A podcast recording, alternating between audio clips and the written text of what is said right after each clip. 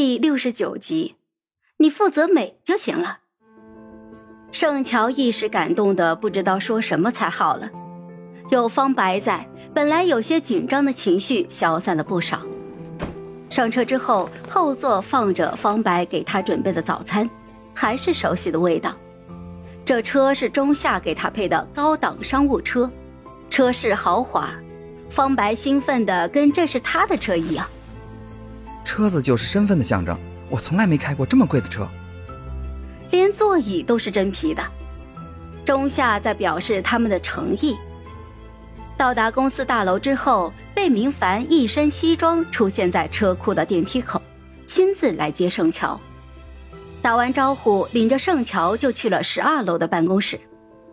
办公桌上已经摆好了一式三份签约合同，贝明凡给他泡了茶。盛乔仔细翻看着，他提的那几个条件果然已经添加在了附属条约里面。确认无误，他落笔签字，按下了手印。贝明凡朝他伸出了手：“小乔，合作愉快。”贝明凡打了个电话，告诉那边确认签约的事情，转头就跟盛乔说：“公司官博已经发了签约官宣博，你登记你自己的微博，转发一下。”盛乔拿出了手机登录，先用大号转发，再换后援会的账号转发，还编辑了一段开启新世界、感恩你我他的心灵鸡汤。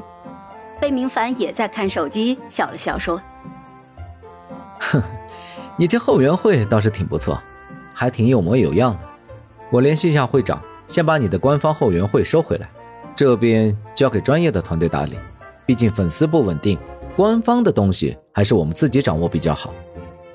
不用了，会长是我。谁？我呀。啊哈。对不起，是我小看你了。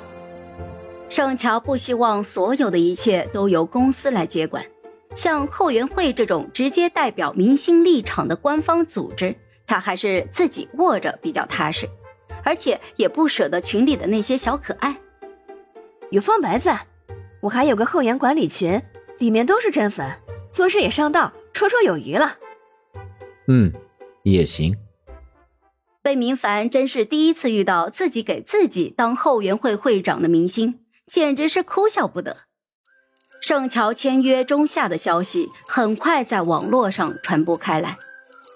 大家不是没有想过他会签新的公司，但怎么也猜不到新东家竟然会是中夏。多少人挖空了心思想要进的地方呀？千人那么挑的中夏，到底看中了盛桥哪一点呢？乔粉们当然是高兴了，新公司、新团队、新经纪人、新合同，一起都是新的开始。